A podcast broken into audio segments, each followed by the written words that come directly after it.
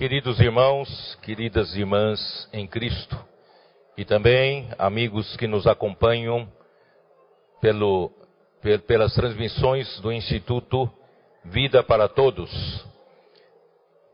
Hoje nós chegamos à mensagem de número 34, que tem por título A Aparência do Reino dos Céus. Mateus 13, versículos de 24 até 58. Lembrando a todos que hoje é o dia do Senhor, domingo, é momento de fazermos as nossas ofertas, honrar o Senhor com aquilo que nos deu e lembrando da sua obra, da pregação do Evangelho em toda a terra, as missões no exterior, também o a instância é minha, a EAV é minha e também o próprio Instituto Vida para Todos, né, depende das suas contribuições. E também lembrar da sua região, a obra né, do, do, do, Senhor, né, como sócio do Evangelho e outras necessidades, e também da sua própria localidade, e a sua igreja precisa né, que você também cuide, cuide né, das necessidades para que a igreja possa né, se expandir. Muito bem, nós uh, estamos falando essa mensagem, essa mensagem em São Paulo, no auditório da igreja em São Paulo, no dia 28 de novembro de 2021. Todavia, esta mensagem será transmitida somente no dia 5 de dezembro de 2021, porque no dia 28 de novembro, né, às 19 horas, será transmitida a mensagem de número 33, que era que foi a terceira mensagem na conferência da Europa, que tem por título Os Mistérios do Reino dos Céus, que são os versículos que falam da parábola do semeador, Mateus 13, versículo de 1 até 23. Queridos irmãos, eu queria falar um pouquinho do contexto que o Senhor Jesus, depois que lhe enviou os doze discípulos, os doze apóstolos, né? E ele também saiu para pregar o evangelho, né? E, e logo em seguida, ele recebe muitas rejeições, oposições por parte da religião judaica. E a religião judaica vem de um povo escolhido por Deus no Antigo Testamento, o povo de Israel, segundo a promessa que Deus deu para Abraão, Isaac e Jacó, e faria de, de Israel uma grande nação e, infelizmente, tudo que o Senhor deu para eles, a lei, os dez mandamentos, acabou formando meros ritos, preceitos religiosos, né, mera observância da letra da lei e per, perdeu-se a essência né, dos dez mandamentos, que é o amor. O amor a Deus nos primeiros cinco mandamentos e o amor ao próximo como a si mesmo na, nos segundo, a segunda tábua do, do sexto mandamento até o décimo. Portanto, nós percebemos que, que essa religião, porque caiu numa religião, e essa religião começou a fazer oposição ao rei do reino dos céus, quando veio aqui na terra para né, trazer o reino dos céus aqui entre nós. E essa rejeição foi ao clímax, chegou ao máximo no livro de Mateus, capítulo 12. Eu já falei isso, né? Quando eles afirmaram que Jesus, isso está no capítulo 12, versículo 24. Mas os fariseus, ouvindo isto, murmuravam: este não expele demônios, senão pelo poder de Belzebu, maioral dos demônios. Então, essa rejeição chegou ao ponto insuportável, né? ponto de um clímax. E logo em, em, em, e antes disso, né, nós vimos também no capítulo 11, no capítulo 11, e Jesus acabou de dar, dar instruções para os doze apóstolos no capítulo 10, e no capítulo 11 ele saiu para pregar o evangelho e vieram os discípulos de João Batista para perguntar se ele era o Cristo ou ele havia de esperar outro. Por essa, né, Jesus não esperava. Por quê?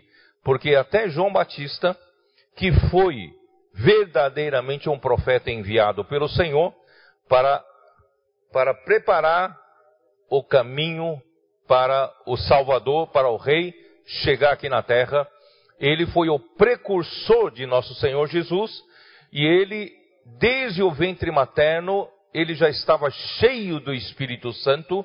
E quando ele saiu para o seu ministério, a sua carreira, ele saiu não de uma forma convencional, ele era um sacerdote, mas ele não ficou servindo como um sacerdote no templo e vestido de finas vestes sacerdotais, e ele também não comia da comida oferecida no templo, né? mas ele comia de uma maneira rude, né? vestia-se de pelo de camelo e comia gafanhotos e mel silvestre.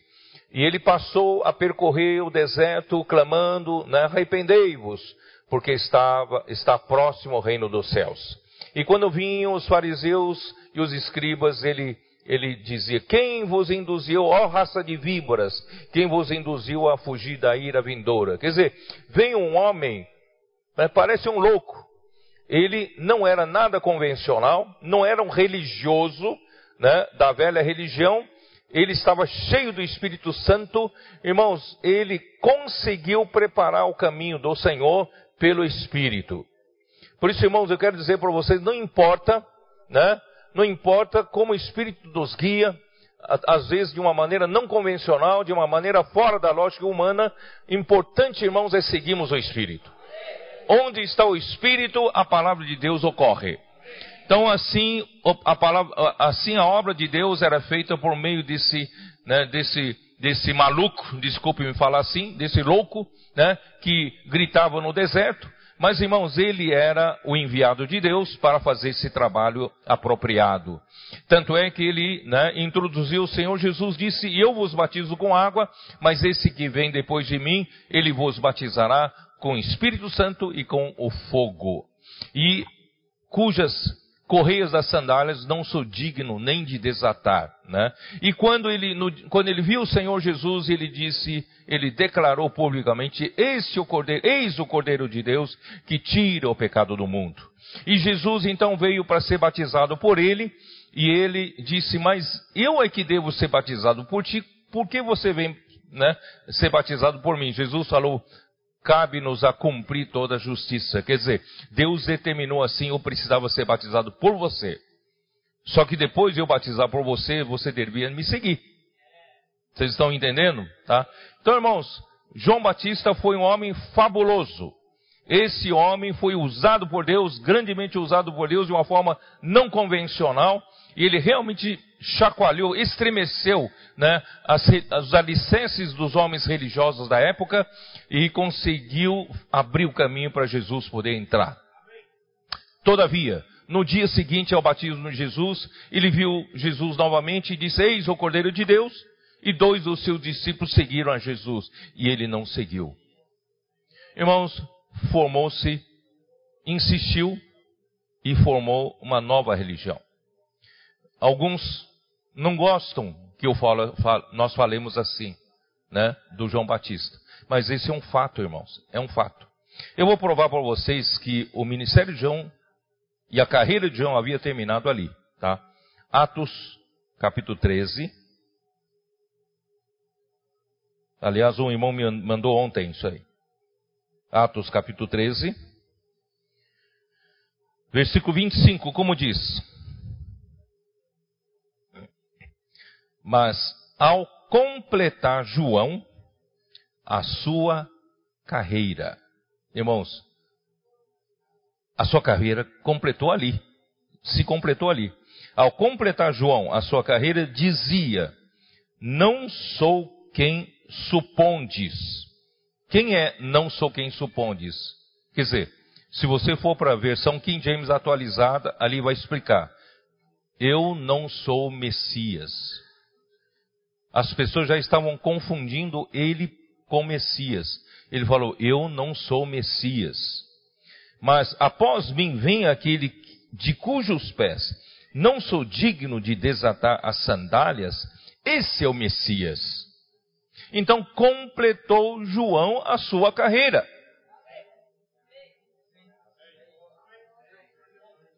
Estou certo ou não? Está, está escrito na Bíblia. Completou a sua carreira. Lembra que Paulo falou para os presbíteros de Éfeso, em Mileto, ele falou: Eu nada considero a minha vida preciosa para mim mesmo, contanto que complete a minha carreira e o ministério que recebi do Senhor Jesus. Então, irmãos, cada um de nós tem uma, tem, tem uma carreira proposta para nós. Né? Tem um ministério proposto para nós. E nós precisamos saber quando termina a carreira. E João não entendeu que terminou a sua carreira. Ele insistiu, ele começou a o quê? Começou a partir do momento que termina a carreira, ele fica meio sem rumo, fica meio sem rumo e começa com as práticas religiosas. Vou, vou explicar para vocês agora quando nós entramos nas, na, na, na mensagem de número 35, né? Vocês vão entender isso.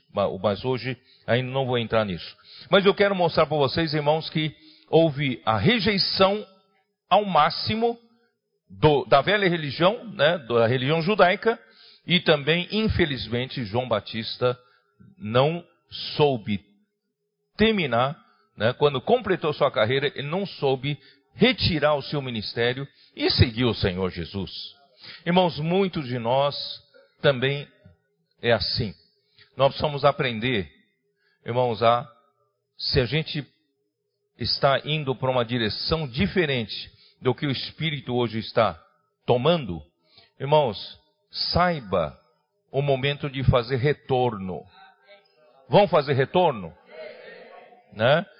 Sabe, o, o, a vida da igreja mudou muito de um tempo atrás para hoje, não é? Hoje, né, a vida da igreja é muito pautada em nós sairmos às ruas, pregar evangelho, salvar as pessoas, fazer comportagem, não é? Trazer para a rede de cuidado, edificar a igreja, né? Para que quando o Senhor voltar, possamos dizer para o Senhor: Eis aqui os frutos. Né? Então, a vida da igreja mudou, a cultura mudou, a prática mudou. E se eu não estou seguindo nessa direção, vamos aprender a fazer retorno? Né? Está, está se sinalizando a 500 metros tem um retorno na estrada. Não perca esse retorno. Se você perdeu esse retorno, mais para frente, 5 quilômetros, um outro retorno e você vai e não perca esse outro retorno. Se você perder, pode ser, ainda tem último retorno. O último retorno, se você perder, não volta mais. João Batista perdeu o ponto de retorno. Que a gente possa, irmãos, fazer o retorno. Eu, eu recebi com muito prazer, e eles estão aqui, na sexta-feira à tarde, e até à noite tivemos uma comunhão maravilhosa entre nossos queridos irmãos aqui do Rio Grande do, do Sul, né? Os, os, os, os, gaúchos, né? E também os do Paraná, né? Estão aqui.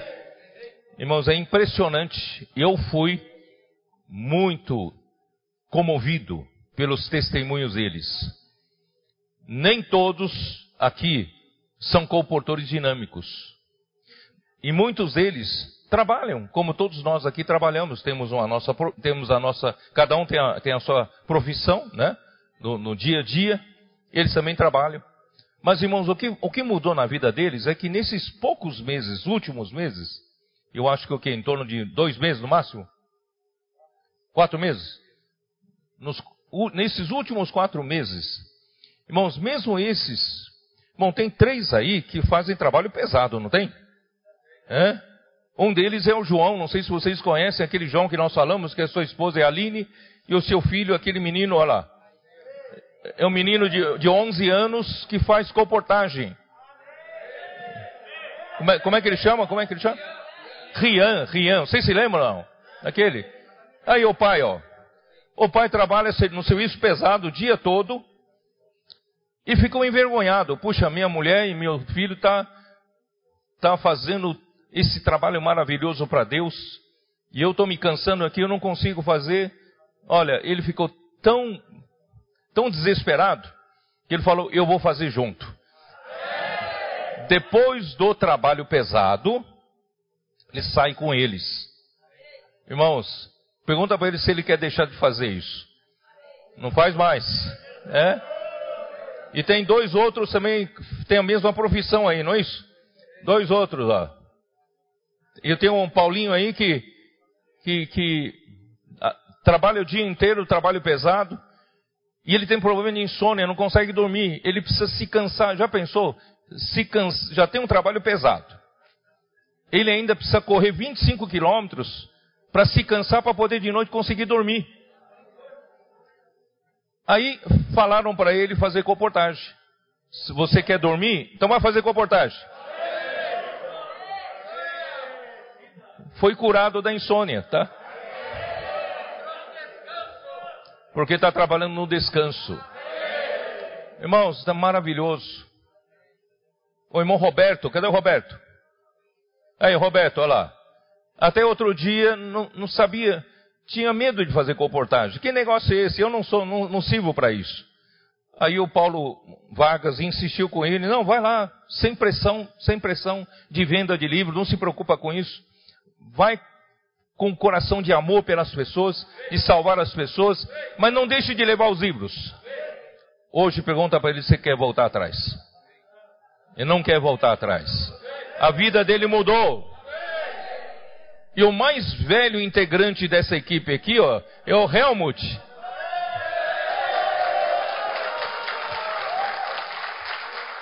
Oitenta e um anos de idade. Estava tendo conflitos no lar, no casamento, não é isso? Ele quer servir ao Senhor, mas tem empecilho em casa. Não consegue servir ao Senhor. Ele estava confuso, estava desesperado e ligou para o Paulo. Paulo falou para ele: vai fazer comportagem. Ele saiu então com com Roberto e com Rodrigo aqui, ó, do lado aqui, ó. Rodrigo, esse aqui é o, é o homem que, que, que o segurança sempre pega ele, tá? Enquanto segurança, ele é, o, ele é a arma de dissuasão, né? Enquanto o segurança da câmera enxerga ele, o Roberto tá lá fazendo comportagem, entendeu?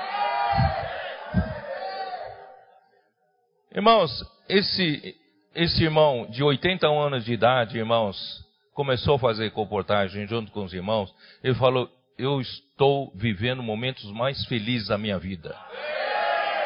Pergunta para ele se ele quer parar.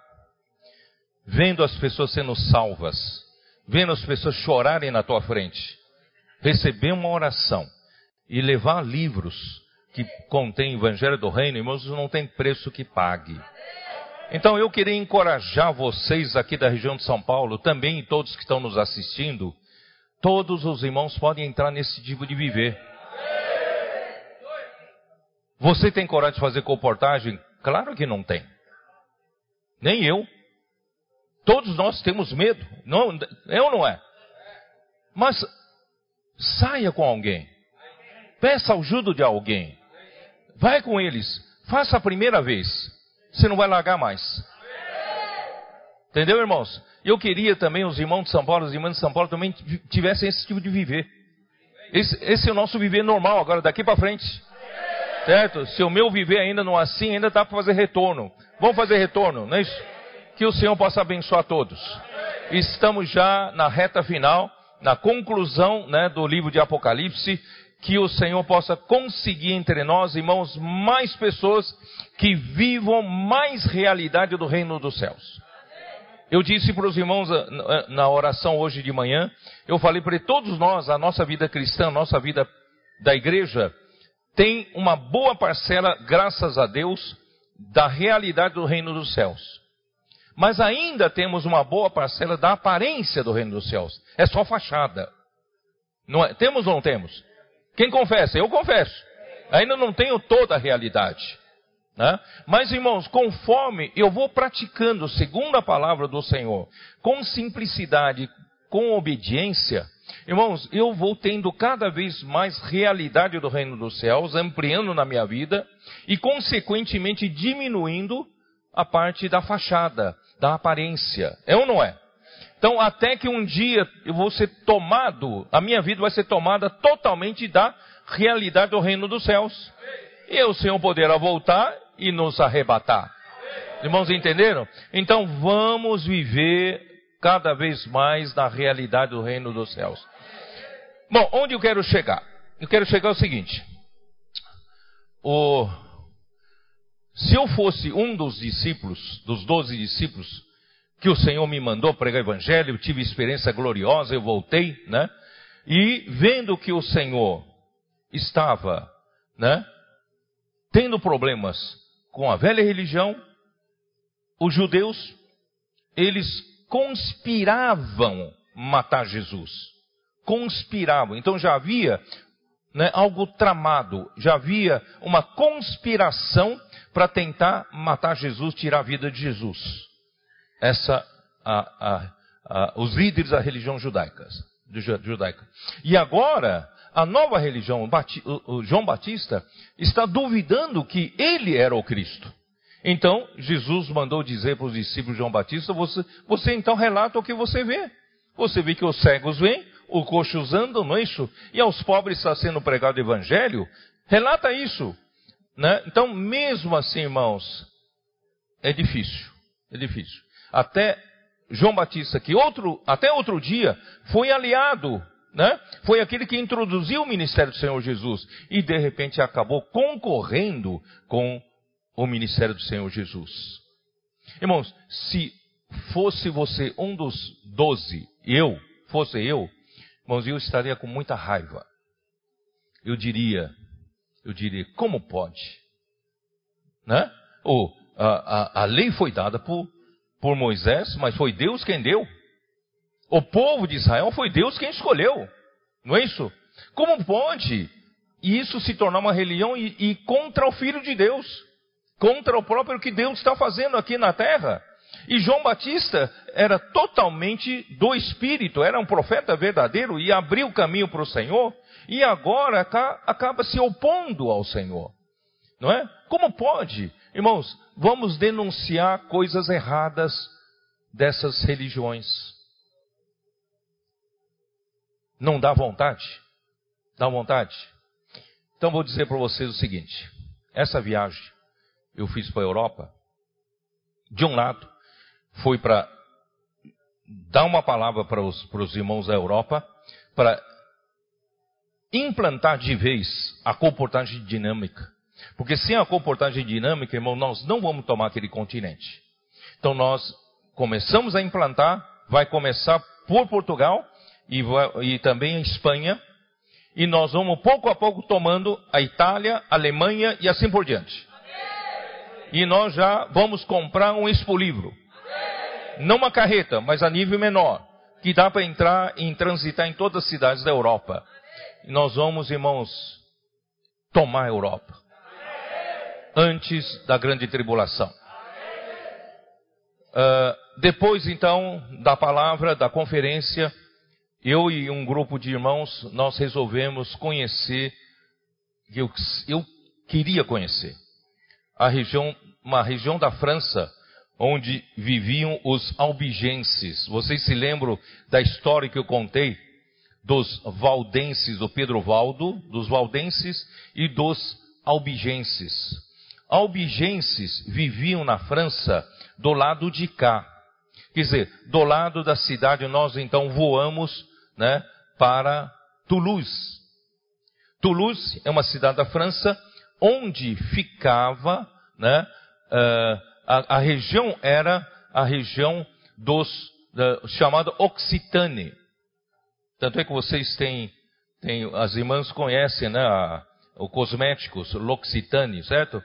É, veio daquela região, Occitane, é aquela região.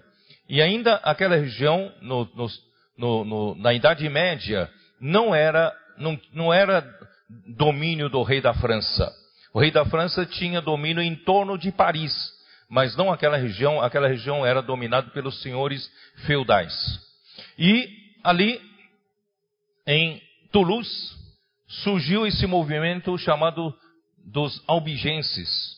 E nós visitamos, né, Carcassonne, também é um foco né, de, dos albigenses, Carcassonne, e nós fomos para a própria cidade chamada Albi, de onde veio o nome dos albigenses. Então nós conhecemos aquela região da França e nós fomos procurar saber a história. Por quê? Porque a história, né, de uma maneira convencional, essa história existe uma tentativa de se apagar o lado legítimo dessa história, porque eles eram tidos como hereges. Os irmãos entendem? E do outro lado, nós não tivemos oportunidade dessa vez de visitar, é, do lado de Lyon e do lado do, de Piemonte, já se aproximando da Itália, nós sabemos que ali viveram os valdenses.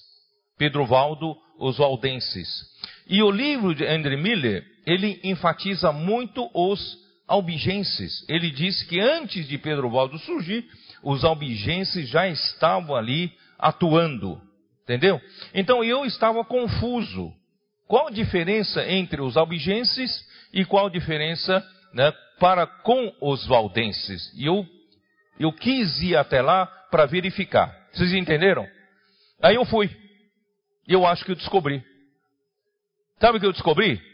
Que os albigenses era um movimento tido como um movimento de denunciar as coisas da igreja na época. Certo?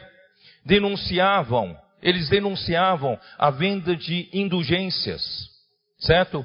Então, uh, o, o, o, líder da igreja, né, o sacerdote da igreja, poderia, né, vendia indulgência para perdoar seus pecados. Então, eles viram essas coisas erradas e muitas outras coisas erradas. E eles começaram a criticar contra a suntuosidade dos templos. Os templos né, eram, de uma forma, todas as construções eram magníficas, eram suntuosas, eram cheias de riquezas, né? É, muitas de ouro. Então, irmãos, é, é, eles eram contra essa, essa, essa, essa suntuosidade, esse gasto, né? Para, para essa, essa, essa aparência externa. Então, eles eram, eles se pautavam em viver uma vida uh, mais simples, tá? Então, os albigenses, eles tinham por foco denunciar essas coisas erradas, né? E eles viviam, por não concordar com essas coisas erradas, eles viviam então vivendo essa vida mais simples, essa vida, aí foram pouco a pouco para o lado que eu também falei, do ascetismo e do monastismo começaram a viver aquela vida de quanto mais menos eu dou conforto para o meu corpo, mais né, eu vou alcançar níveis espirituais mais altos. Irmão, isso, essa é a influência do gnosticismo. Não está certo isso. Tá? Então, os albigenses tinham por pauta essa, essa, esse protesto, essa denúncia contra coisas erradas. Mas, nós estamos em que linha? Nós também estamos na linha de denunciar as coisas erradas? Nós estamos na linha, se eu fosse um dos doze, ia dizer para o Senhor, Senhor, então vamos combater os erros da religião judaica, vamos combater os erros para onde né, se desviou né, os discípulos de João Batista. É essa linha que nós tomamos? Não, Deus não nos deu aqui para protestar contra ninguém. Por isso que eu não gosto de chamar movimento protestante. Nós não estamos aqui para protestar contra ninguém. Nós estamos aqui por uma visão de Deus. Por isso eu, eu, eu, eu hoje eu falo que nós estamos mais alinhados com os valdenses. Porque os valdenses, irmãos, eles não, não estão ali como foco, não tinham como foco denunciar coisas erradas. Eles queriam levar a palavra pura de Deus. Eles, o Pedro Valdo contratou tradutores para traduzir a Bíblia latim, que pouca gente conhecia latim, para a língua deles. Então, a Bíblia, a palavra de Deus começou a ser acessível para as pessoas e era proibido fazer isso. E eles então, ele então contratava tradutores e contratava copistas e faziam cópias e eles guardavam de uma forma escondida debaixo das suas vestes. E quando faziam, faziam comércio, vendiam, trabalhavam e pregavam o evangelho. É o que esses irmãos estão fazendo. Não é? Vocês trabalham e pregam o evangelho. E quando surge oportunidade, passam os livros. Quando surge oportunidade, eles puxavam essa cópia do texto e passavam para as pessoas. Irmãos, o nosso trabalho é com a palavra.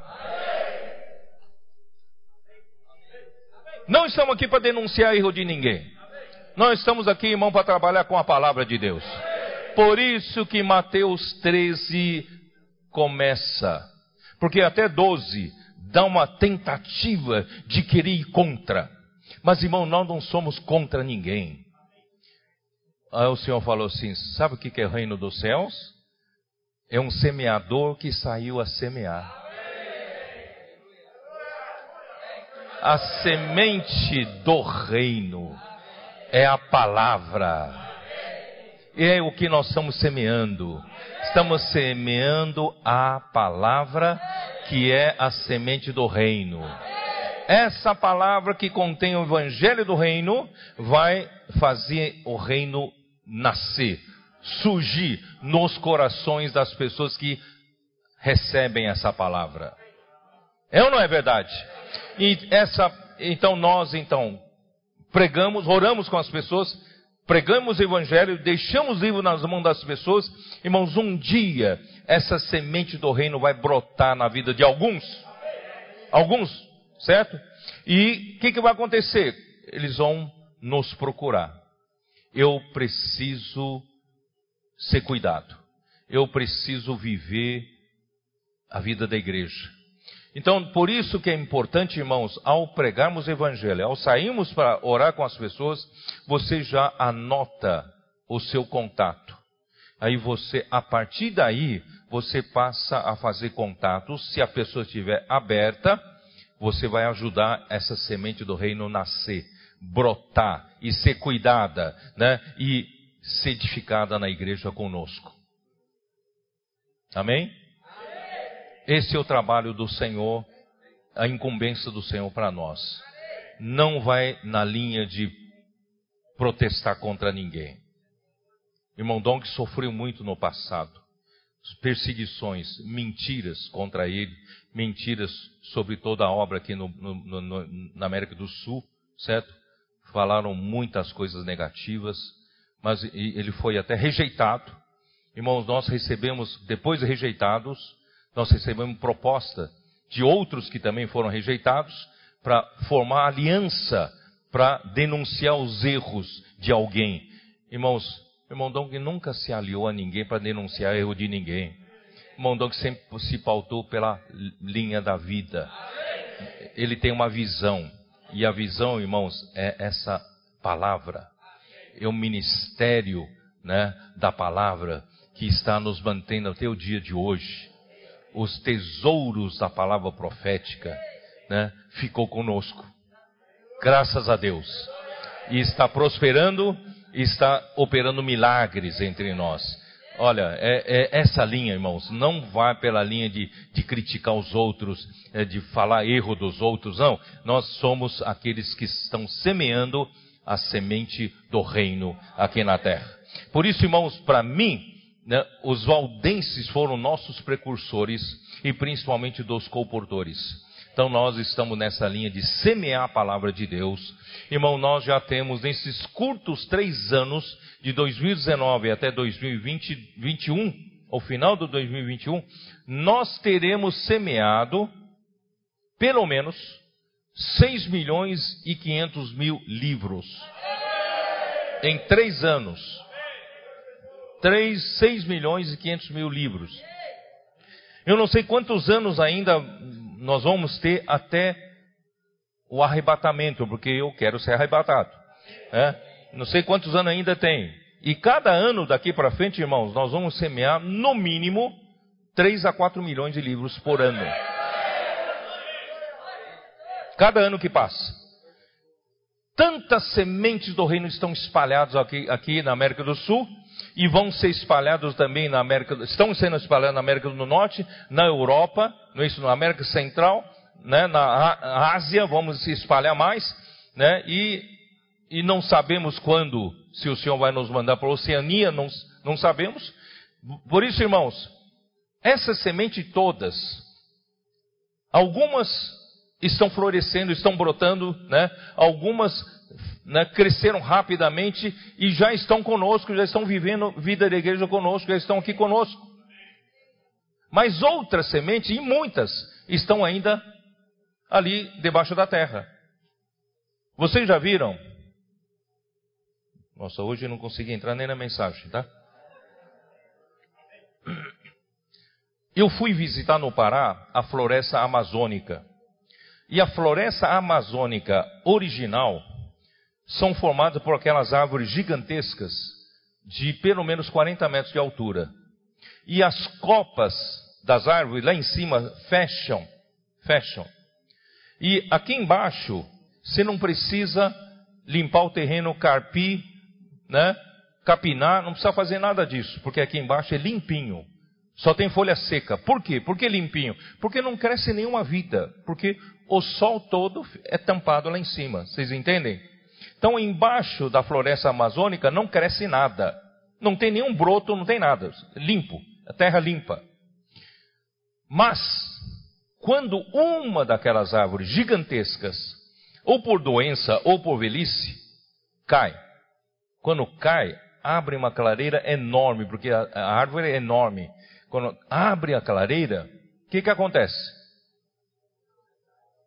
Está cheio de sementes aqui na terra, você não vê, está tudo aqui na terra. E quando abre a clareira, o sol entra, começam a brotar todas. Começam a brotar. Irmãos, essas sementes todas, esses livros todos estão espalhados por aí, talvez num momento não, não nasce. Mas alguma coisa pode acontecer na vida dessas pessoas. Alguma árvore vai cair na vida deles, delas. E quando cair a árvore na vida delas, vai entrar o sol. Quando entrou, entrar o sol, irmão, vai brotar. Quando brotar, vão nos procurar. Você acredita nisso? Então vamos semear. E mais, e mais. Quando chegar a grande tribulação, América do Sul acreditamos nós, será o deserto. Nós vamos receber muitos cristãos que fugirão para cá. Quem vai sustentá-los? Quem vai ser o profeta para falar a palavra profética naquele tempo? Todos os profetas já foram. Então, irmãos, esses livros, e vão ser milhões de livros, que nós vamos deixar aqui no deserto. Esses livros vão alimentar as pessoas. Você acredita nisso ou não? Nós vamos deixar alimento para eles. Cada ano que passa, mais 3, 4 milhões de livros deixados. Se o senhor demorar mais 3 anos, 4 anos, para começar alguma coisa, o que? 4 vezes 4, 16, vamos chegar quase mais. Nós, estou falando de 6 a 22 23, 23 milhões de livros vamos deixar se, se o senhor demorar mais quatro anos.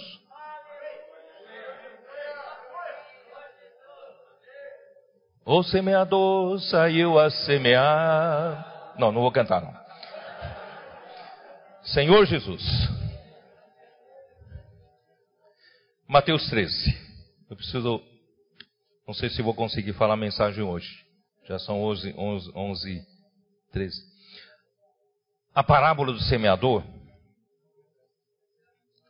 A parábola do semeador, irmãos, é uma palavra que realmente Jesus fez. Ele gerou com a sua morte e ressurreição a igreja. A igreja no dia do Pentecoste. A partir daí, irmãos, o Espírito Santo desceu e hoje o Espírito Santo está com a igreja executando esse trabalho de semeadura. Então a igreja em Éfeso representa esse período em que né, os apóstolos semearam a palavra. Tá? Semearam a palavra. Então, aí, quando chega, depois da parábola do semeador, ele chega no versículo, vamos para o versículo 24. Mateus 13, 24. Porque o que vai ser transmitido hoje à noite, a mensagem que vai ser transmitida hoje à noite, vai falar da, da, da parábola do semeador, tá? E, então nós vamos dar sequência. Outra parábola lhe propôs, dizendo: O reino dos céus é semelhante a um homem que semeou boa semente no seu campo. Mas enquanto os homens dormiam, veio o inimigo deles, semeou joio no meio do trigo e retirou-se. Quando a erva cresceu e produziu fruto, apareceu também um joio. Então, vindo os servos do dono da casa, lhe disseram: Senhor, não semeaste boa semente no teu, no teu campo? De onde vem, pois, o joio? Ele, porém, lhes respondeu: Um inimigo fez isso, mas os, os servos lhe perguntaram: Queres que vamos e arranquemos o joio? Não, replicou ele, para que ao separar o joio não arranqueis também com ele o trigo. Deixai-os crescer juntos até a colheita, e no tempo da colheita direi aos ceifeiros: ajuntai primeiro o joio, atai-o em feixes para ser queimado, mas o trigo recolhei-o no meu celeiro. E a explicação, tá? A explicação desse desse, desse, dessa parábola está no versículo 36. Então, despedindo as multidões, foi Jesus para casa e, chegando-se a ele, os seus discípulos disseram: Explica-nos a parábola do joio do campo. E ele respondeu: O que semeia boa semente é o filho do homem. O campo é o mundo. A boa semente são os filhos do, do reino e os joios são os filhos do maligno. O inimigo que o semeou é o diabo, a ceifa é a consumação do século e os ceifeiros são os anjos. Pois assim como joio é colhido e lançado ao fogo, assim será na consumação do século. Mandará o filho do homem os seus anjos e ajuntarão do seu reino todos os escândalos e todos os que praticam a iniquidade e os lançarão na fornalha acesa. Ali haverá choro e ranger de dentes. Então os justos resplandecerão como o sol no reino de seu Pai. Quem tem ouvidos para ouvir, ouça. Irmãos, ele, essa, essa explicação da parábola termina com quem tem ouvidos, ouça. Quem tem ouvidos, ouça. Irmãos, o problema está em quem tem ouvidos para ouvir. Tá? Então vou explicar aqui. O reino dos céus é uma semeadura, não é uma obra humana. Todos os obreiros da igreja ou da cristandade, do cristianismo aqui na terra, quer fazer uma obra para Deus. E quanto maior a obra que ele faz para Deus, mais ele, se, mais ele se orgulha de que ele fez alguma coisa para Deus. Não é assim? Irmãos, o homem tem esse conceito de fazer, fazer, fazer obra para Deus, fazer grande obra para Deus. Irmão, Deus não tem a preocupação de fazer grande obra, porque Deus é que fez todo esse universo. Todas as coisas grandiosas desse universo foi Ele que fez. Ele não quer fazer mais uma coisa grande. Ele quer fazer uma coisa que tem a sua natureza, tem a sua vida. Então ele quer é, semear a sua semente da vida, que contém a vida dele, contém o rei, a, a natureza dele, para que ele possa dominar aqui a terra novamente, que é o reino, a semente do reino. Tá? Então, põe na sua cabeça que a obra de Deus não é para fazer uma obra grande. A obra de Deus, irmãos, é para espalhar a semente do reino. Tá? Então, a semente do reino é a palavra do reino no versículo 19. Dá uma olhada, versículo 19, voltando um pouco. A todos os que ouvem a palavra do reino e não a compreendem, vem o maligno e arrebata o que lhes foi semeado no coração. Então, irmãos, a palavra, a semente que Deus quer semear é a palavra do reino. Mas a palavra do reino precisa ser recebida por uma terra, por um coração adequado, para que essa semente possa germinar e crescer, certo? Então, esse coração que recebe a palavra é que tem problema. Por isso que ele termina a explicação com quem tem ouvidos para ouvir, ouça. Irmão, nós precisamos ser aqueles que têm um coração correto. Qual é o coração correto, irmãos? Mateus 5 já nos dá essa chave de um coração correto. Bem-aventurados os pobres em espírito, não é? Né? Isso é Mateus 5, versículo 3. É a primeira bem-aventurança. Bem-aventurados os pobres em espírito. quem são esses pobres em espírito?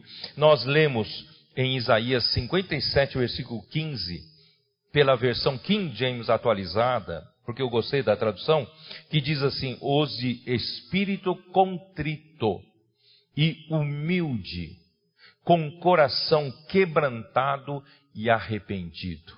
Irmãos, é assim que você tem um terreno, um coração capaz de receber a palavra do reino em você e começar a brotar. Se você não tem essa atitude, infelizmente, irmãos, muitos cristãos não têm essa atitude.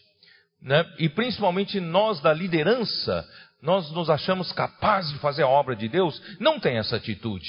Então nós não entendemos o que Deus quer falar e a, e a, e a palavra do reino não germina. Portanto, irmãos, vamos, vamos seguir né? Isaías 57, com os espírito contrito e humilde, com coração quebrantado e arrependido, e também em Isaías 66, versículo 2, vamos seguir os de espírito humilde e arrependido. Sempre arrependido, quando nós colocamos nossa força natural fazer a obra de Deus, sempre nos arrependendo, não é pela nossa capacidade, mas sempre nos mantendo humildes diante do Senhor. Irmãos, o problema é quando tem um pouco de êxito, um pouco de sucesso. Até vocês, né? Que eu usei vocês como exemplo para nos ajudar, para os irmãos terem essa cultura dessa, desse viver da igreja. Cuidado para que esse sucesso não ensorbebeça o coração de vocês.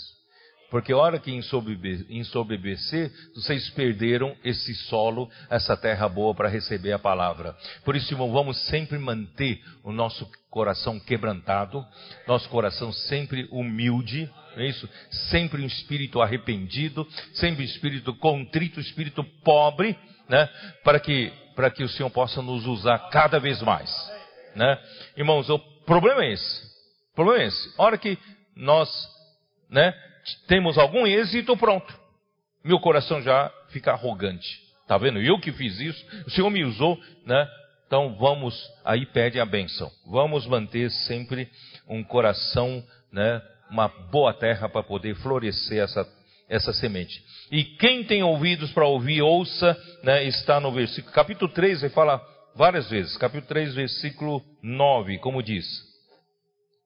Quem tem ouvidos, ele fala assim, outra enfim caiu em boa terra e deu fruto a cem, a sessenta, a trinta por um, quem tem ouvidos ou para ouvir, ouça. Irmãos, é importante ter ouvidos para ouvir.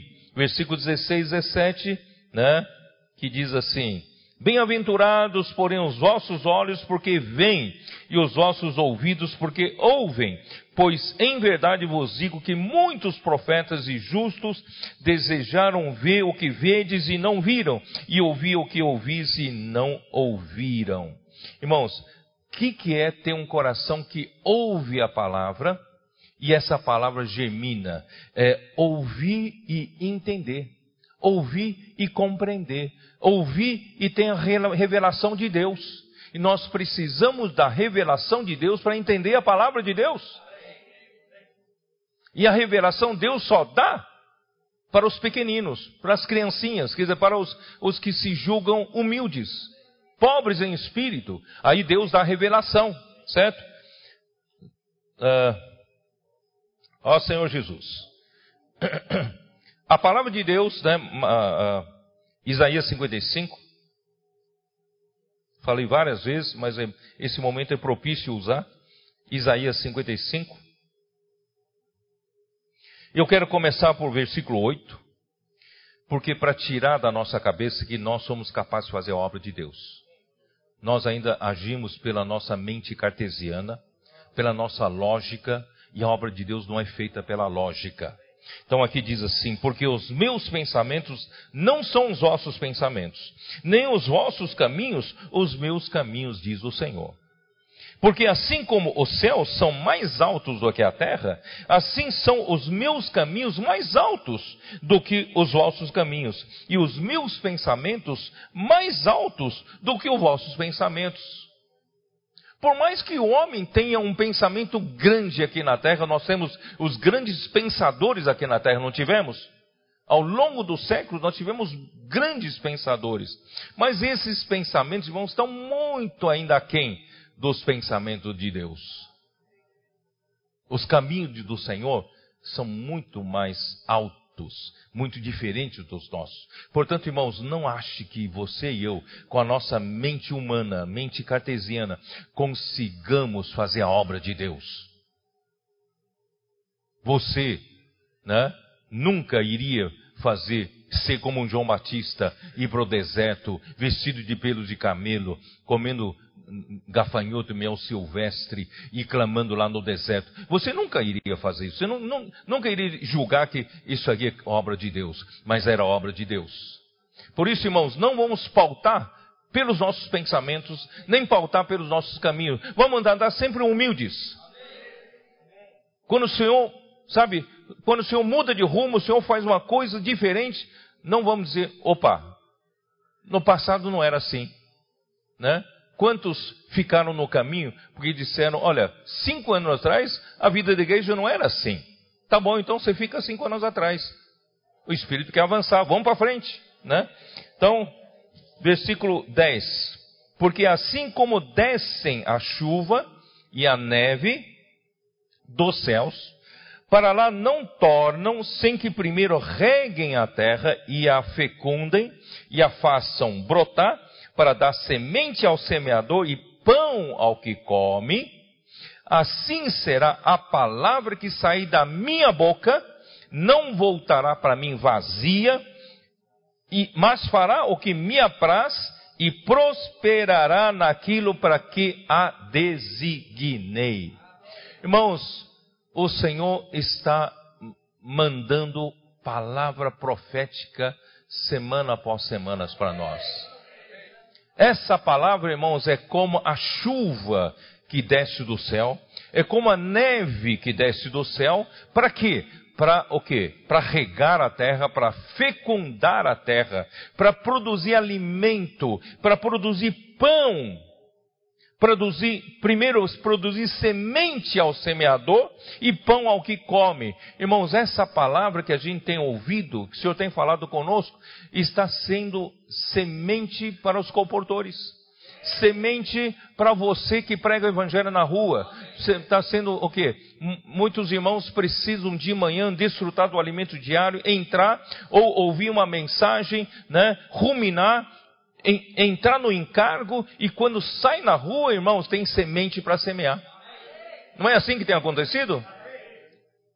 Então, irmãos, a palavra do Senhor é que dá semente para quem semeia e também pão ao que come. Quer dizer, você tem a semente para semear. Veja que semente para semear vem antes do pão ao que come. Então, a palavra é primeiro para semear. Em segundo lugar, para a gente se alimentar. Certo? Para a gente se alimentar. Então, irmãos, essa é a palavra do Senhor. Na Neemias 8. Não, é isso? Anotei aqui. Ó Senhor Jesus.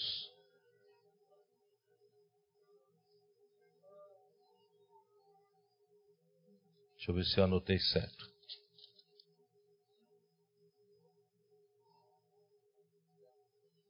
Ah, sim, é isso aí que eu queria falar. Ah, o povo, poucos, cinquenta e poucos mil, voltaram pelo decreto do rei Ciro para reedificar o templo em Jerusalém. E depois, o templo ficou abandonado. Aí então, Esdras volta, e depois Neemias volta para a reconstrução dos muros. Porque sem fechar os muros, em, tem invasão todo o tempo e destroem o templo e ninguém quer morar lá. Então fica abandonado. Então, né, o, o Esdras chegou lá e abriu o livro da lei à vista de todos, está no versículo 5. Neemias 8, versículo 5. Esdras abriu o livro à vista de todo o povo, porque estava acima dele. Abrindo ele, todo o povo se pôs em pé. Né? O Ezra então bendisse ao Senhor, o grande Deus, e todo o povo respondeu amém, amém. Não, bom, eu vou, eu vou pular. Aí quando chega no versículo 7, né, final do versículo 7, e os levitas ensinavam o povo na lei, e o povo estava no seu lugar. Leram no livro, na lei de Deus, claramente, dando explicações de maneira que entendessem o que li, se lia. Irmãos, hoje não temos mais uma Bíblia oculta, como no tempo dos valdenses.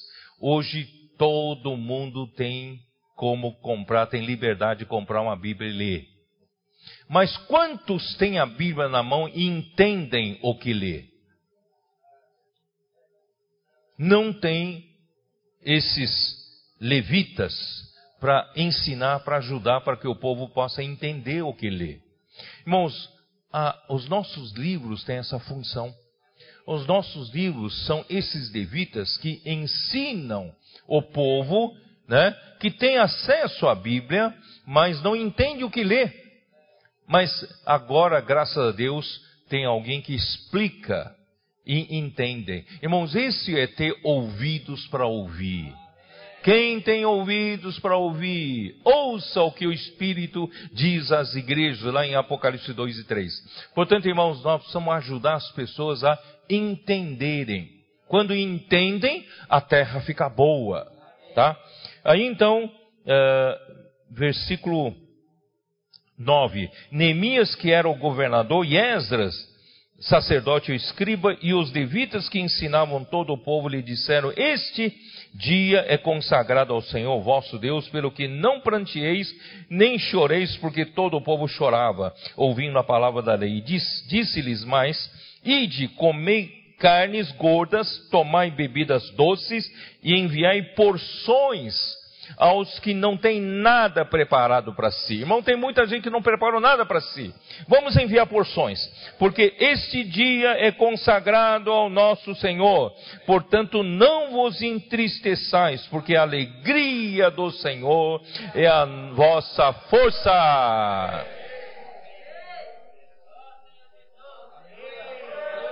Nosso nosso querido irmão Helmut estava entristecido com a situação da vida dele, mas ele começou a mandar porções para os outros, porque Deus mandou ele mandar as porções.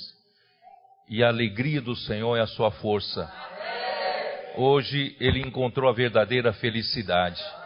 Por isso, irmãos, vamos tomar a canga do Senhor. Vamos tomar a, a, a carga do Senhor. Porque o meu jugo é suave, meu jugo é leve. Tá? Então, quando você toma jugo do Senhor, quem está do outro lado da canga? É o Senhor. E esse Senhor que está do outro lado da canga, onde ele está? Ele foi entronizado.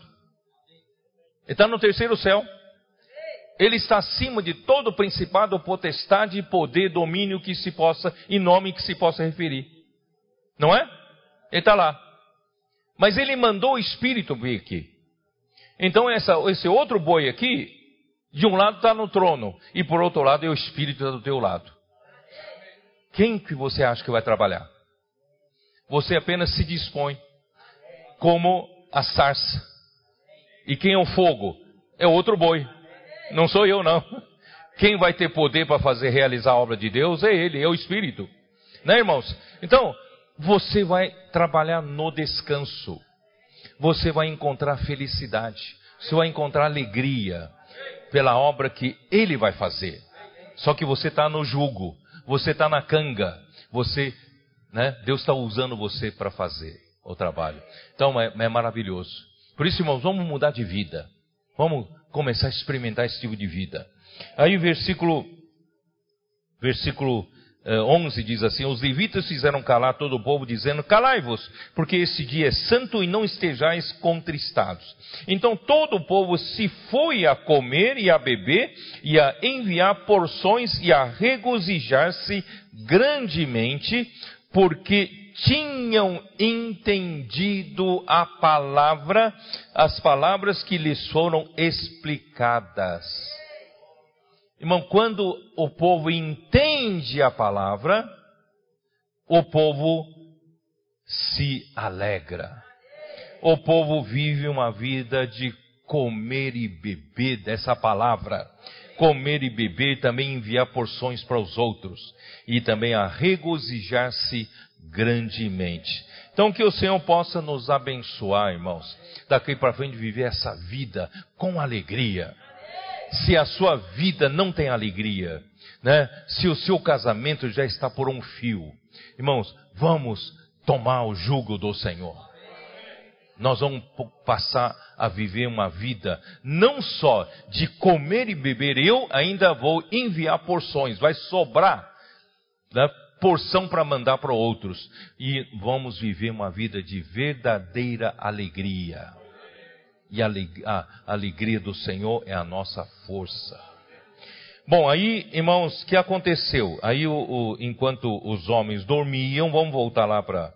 Eu preciso, pelo menos, ir, ir, mais um pouco adiante, né? Enquanto os homens uh, dormiam, veio o inimigo e semeou joio no meio do trigo. Irmãos, eu não, eu não quis abordar Mateus 13, no, pelo mesmo ângulo que eu abordei quando falei das sete igrejas. E eu ainda vou falar da igreja em Sardes, igreja em Filadélfia e Laodiceia, porque eu não terminei ainda essas três igrejas. Vou retomar né, mais para frente. Mas assim, eu não, eu não quis entrar pelo mesmo mesma abordagem. E agora estou usando a abordagem do contexto de Mateus. Vocês estão percebendo? Estou fazendo uma abordagem diferente, tá? E nessa abordagem, irmãos, vou dizer para vocês que os homens são os servos, né, da casa, os servos do dono da casa. E eles se descuidaram e não perceberam que alguém semeou joio. Né, eles, eles acho que descuidaram achando que trigo e joio é a mesma coisa. Mesma coisa, né? Irmãos, trigo e joio não é a mesma coisa. É, vamos lá, é, Jeremias 23.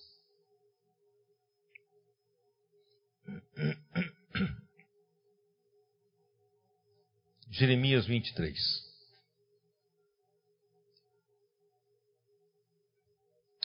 Versículo 25 fala assim: Tenho ouvido o que dizem aqueles profetas, proclamando mentiras em meu nome, dizendo: Sonhei, sonhei. Até quando sucederá isso ao coração dos profetas que proclamam mentiras, que proclamam só o engano no próprio coração? Versículo 28. O profeta que tem sonho, conte-o como apenas sonho. Mas aquele em quem está a palavra, fale a minha palavra com verdade. Os irmãos entenderam? Então, há pessoas que têm sonho, certo? Só que falam como se fosse palavra de Deus que Deus não falou.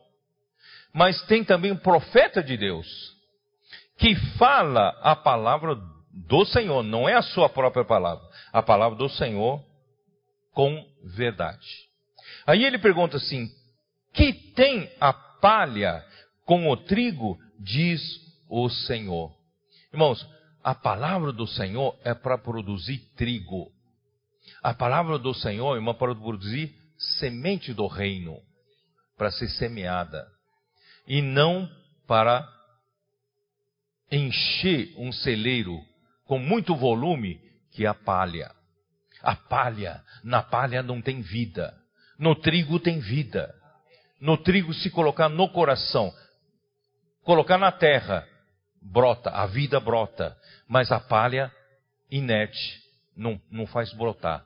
Por isso, irmãos, Aí ele fala assim, versículo 30: Portanto, eis que sou, eu sou contra esses profetas, diz o Senhor, que furtam as minhas palavras, cada um ao seu companheiro. Eis que eu sou contra esses profetas, diz o Senhor, que pregam sua própria palavra e afirmam, ele disse. Eis que eu sou contra os que profetizam sonhos mentiro, mentirosos, diz o Senhor, e os contam com e com as suas mentiras e leviandades fazem errar o meu povo, pois eu não os enviei, nem lhes dei ordem e também proveito nenhum trouxeram a este povo, diz o Senhor. Irmãos, a palavra profética traz proveito, traz fruto, traz saúde, traz vida, né? e faz acontecer a obra de Deus no meio do povo. Irmãos, nós temos que saber o que é trigo, o que é joio. Muita palavra se fala entre os cristãos. Muita palavra, muitas pregações boas né, circulam na internet. E até alguns de nós, de uma forma incauta, fica também divulgando essas coisas. Portanto, irmãos, não pense que tudo que é palavra da Bíblia e falam da Bíblia é trigo. Você precisa ter discernimento. Por isso, irmãos, para nós é muito fácil. Para nós, irmãos, é a palavra profética. Nós temos a palavra, né, que nos dá base durante esses anos todos, mas nós temos uma palavra que nos dá direção, que é a palavra profética. E você tendo a direção da palavra profética, você discerne rapidamente o que é joio, o que é trigo. Porque o trigo produz vida, traz proveito, traz lucro, produz alguma coisa, produz fruto para o nosso Senhor. Ó Senhor Jesus. Por isso que quando Paulo, né, saiu, uh, então esses servos do Senhor, na verdade, são os líderes das igrejas.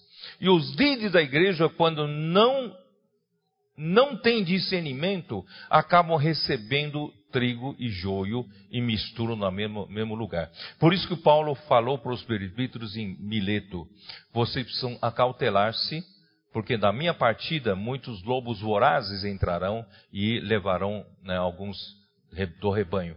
Por isso, irmãos, quem é líder precisa ter muita clareza com relação à palavra. A palavra profética é a nossa segurança. É a nossa segurança. Então, Paulo, quando saiu da prisão, primeiro aprisionamento, ele visitou as igrejas e quando ele passou né, por Éfeso e foi para Macedônia, e de Macedônia escreveu uma carta para o Timóteo. Vocês se lembram disso, não é isso? Isso está em 1 Timóteo 1, versículo 3, né? Nós já lemos muitas vezes no passado. 1 Timóteo 1,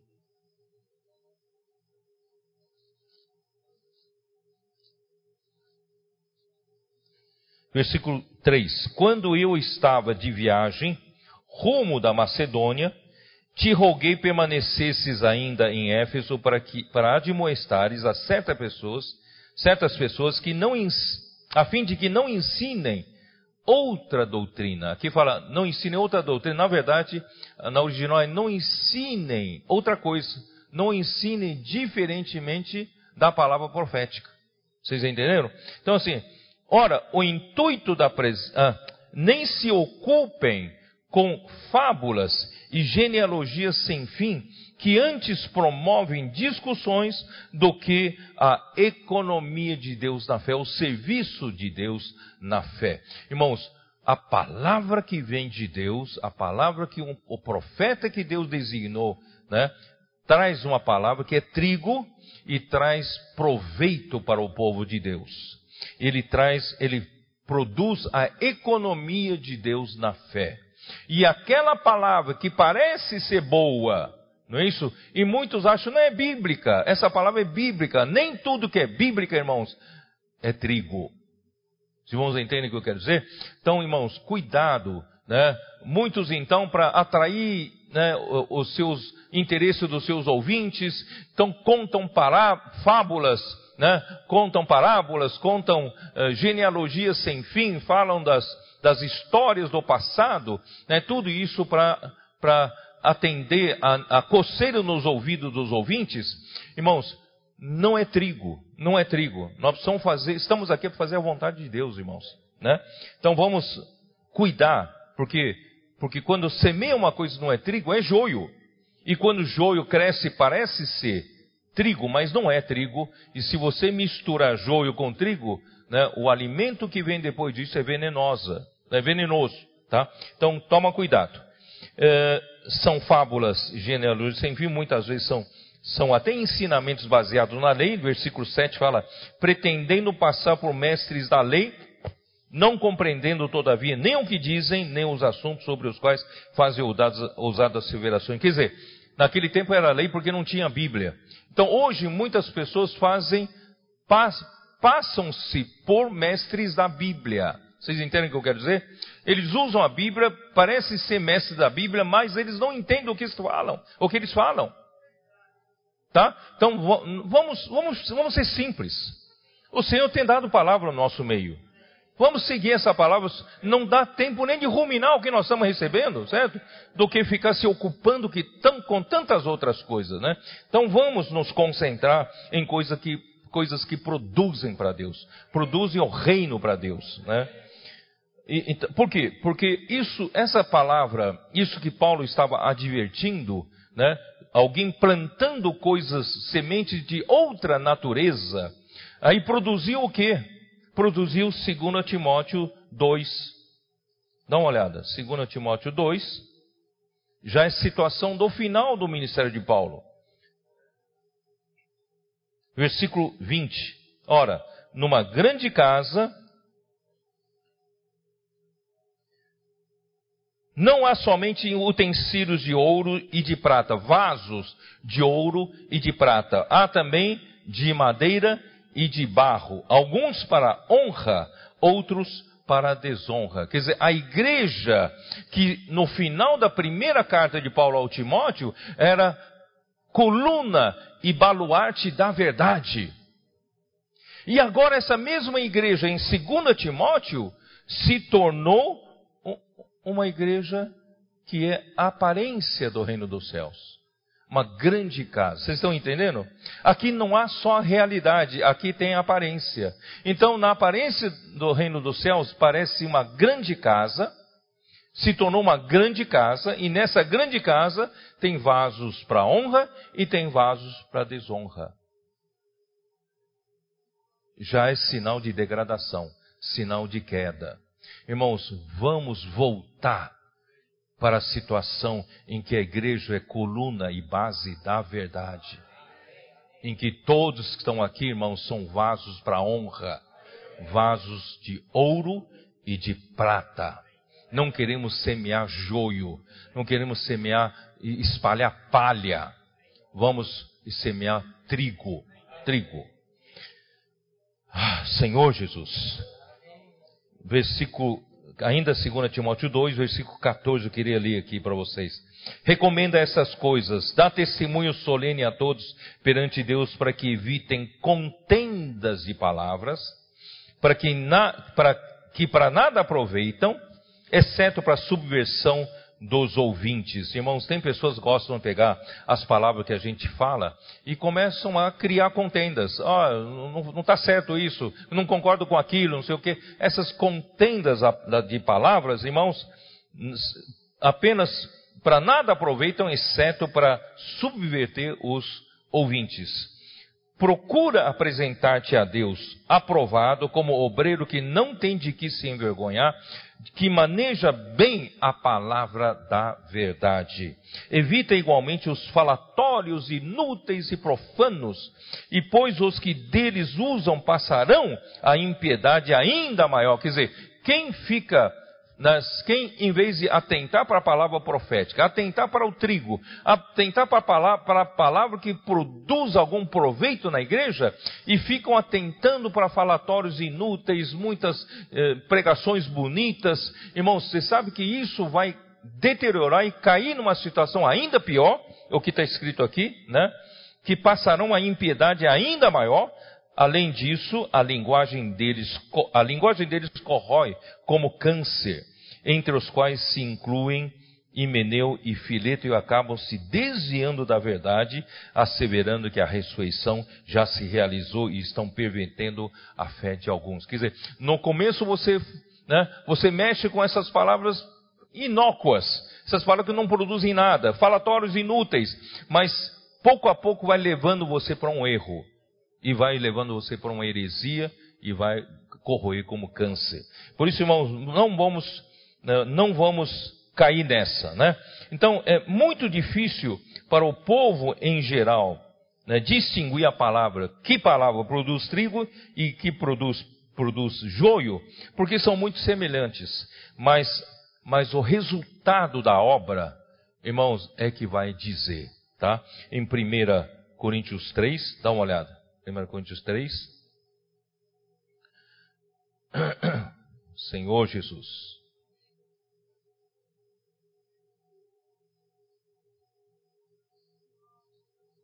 Versículo 11. Porque ninguém pode lançar outro fundamento além do que foi posto, o qual é Jesus Cristo. Contudo, se o que alguém edifica sobre o fundamento é ouro, prata, pedras preciosas, ou é madeira, feno e palha, Manifesta se tornará obra de cada um, pois o dia a demonstrará, porque está sendo revelada pelo fogo, e qual seja a obra de cada um, o próprio fogo o provará. Então, irmãos, é pelo, pelo resultado da obra de um é que você prova se essa obra é ouro, prata, pedras preciosas, ou essa obra é madeira, feno e palha. Se essa obra produz fruto para Deus, faz a vontade de Deus acontecer aqui na terra, então essa obra vem de Deus. Então é pelo fruto que se conhece a árvore. Mas se se permanecer a obra de alguém que sobre o fundamento edificou, esse receberá galardão. Irmãos, é isso que nós queremos. Nós não queremos elogio de ninguém aqui na terra.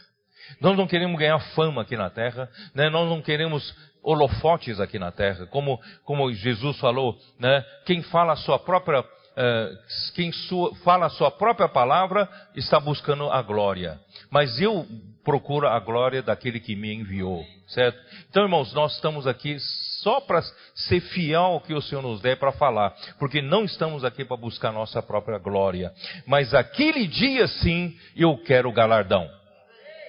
Porque Deus vai dar galardão né, aquele que edificar com ouro, prata e pedras preciosas. E se a obra de alguém se queimar, sofrerá ele dano, mas esse mesmo será salvo, todavia, como que através do fogo. Então, se a obra de alguém não for aprovada, não quer dizer que ele, ele é um crente falso, não. Ele também é um cristão verdadeiro, mas se a obra dele não for aprovada, ele vai o quê? Ele vai passar como que fosse pelo, pelo fogo. Mas ele mesmo será salvo, porque ele tem a vida eterna. Não vai perecer, não vai cair na perdição eterna. Então, esse é um ponto que poucos conhecem, poucos acham. Por isso, irmãos, a questão de galardão e perda de galardão e sofrer esse dano, esse dano da segunda morte, né? Como uma apenas como uma punição, né? E, e, e, mas depois ele será salvo. Também fará parte da Nova Jerusalém, novo, estará novo céu, nova terra juntamente conosco. Portanto, irmãos, é, vamos, né? Lutar pelo reino, né? E o segredo, irmãos, o segredo é seguir de perto a palavra. Seguir de perto a palavra do apóstolo Paulo, né, como que diz em 2 Timóteo capítulo 3, dá uma olhada. 2 Timóteo capítulo 3, versículo 10, fala para Timóteo, Timóteo, tu, porém, tens seguido de perto o meu ensino. Irmão, vamos, em vez de, em vez da gente procurar tanta coisa que, né, uh, disponível no mercado, capaz de você acabar res, recebendo o joio, né? Então, por que não segue de perto, né, ao apóstolo, né, que está à tua frente? Então, Timóteo seguia de perto ao ensino de Paulo. E não só seguia o ensino de Paulo, mas seguia de perto Paulo. Conhecia os seus procedimentos, conhecia o seu propósito, conhecia a fé de Paulo, conhecia a sua longanimidade, conhecia o seu amor, conhecia a sua perseverança e também conhecia as suas perseguições e conhecia também os seus sofrimentos. Irmãos, é isso, e no passado, o, o meu sucesso em conseguir ajudar as igrejas foi quando eu aproximei as igrejas que me, foi, me foram encarregadas para cuidar do ministério do irmão Dong e também do irmão Dong. O, do ministério que é da sua palavra. Das mensagens que ele dava, eu aproximava as igrejas do ministério. Mas também, dentro do possível, levava o irmão Dong perto deles perto dessas igrejas, para que eles pudessem conhecer o coração do irmão, conhecer a pessoa do irmão, conhecer o propósito do irmão, a longanimidade, né, a maneira dele de ver as coisas, de julgar as coisas, para ter afinidade com ele, para ter cumplicidade com ele. Irmãos, isso deu muito resultado. Por isso, hoje, irmãos, é a mesma coisa. Se a gente seguir de perto a palavra profética, irmão, nós vamos ter segurança não vamos estar aí procurando né, coisa que não é trigo. Vamos, nós te, vamos seguir a palavra que o Senhor tem nos falado e mantendo as palavras, as sãs palavras. Aqui, ó, capítulo 1, 2 Timóteo ainda, capítulo 1, versículo 13. Diz assim: Mantém o padrão das sãs palavras que de mim ouviste com fé e com amor que está em Cristo Jesus. Essa palavra sans é saúde. São palavras que trazem saúde espiritual para você. Sans palavras, palavras saudáveis. Portanto, irmãos, não vamos né, enganar, enganar-nos. A palavra que Deus tem enviado né, para nós né, tem sido palavras saudáveis, que são trigo e nos dá direção para nós seguirmos como uma candeia que brilha numa noite escura até que o dia raie e o sol nasça em nossos corações. Irmãos, eu não vou mais seguir porque tem muita coisa, eu não vou conseguir terminar, mas assim, eu creio que o importante, o importante já passei para vocês. Que nós possamos, irmão, daqui para frente, né? Vamos Vamos entender, irmãos, a nossa obra não é uma obra grandiosa feita pelo homem, né? pelos homens grandiosos, capazes, né? homens eh, superdotados. Não, a nossa obra é semear a semente do reino. A nossa obra é semear a palavra. E não estamos aqui, irmão, falando para falar mal de ninguém. Não estamos aqui para protestar contra erro de ninguém.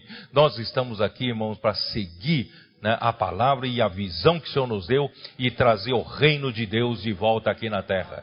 E, e o caminho, irmãos, é não nos misturarmos, não misturar o trigo com o joio.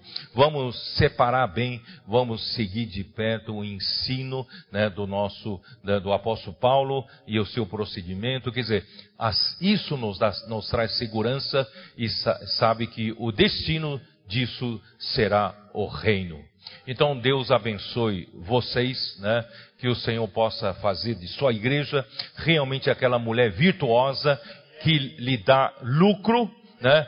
que lhe dá fruto, para que o Senhor possa voltar um dia mais cedo com o seu reino estabelecido aqui na terra por meio da igreja, né, com o trabalho do Espírito Santo. Jesus é o Senhor. Amém.